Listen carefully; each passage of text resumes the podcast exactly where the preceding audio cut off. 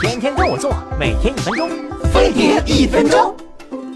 最近女朋友放假，天天在家里吃吃吃，吃饱了就睡，都快变猪了。吃完会犯困，到底是什么在作怪呢？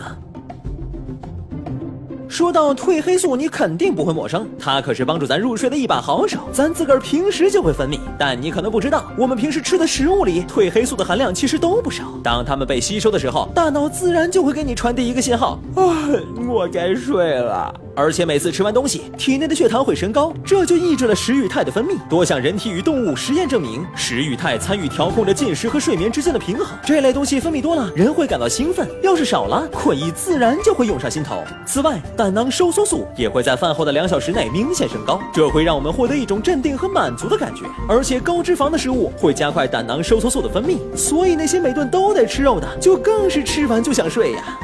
去楼下小店帮我看看有没有燕麦。我看过了，有烟卖。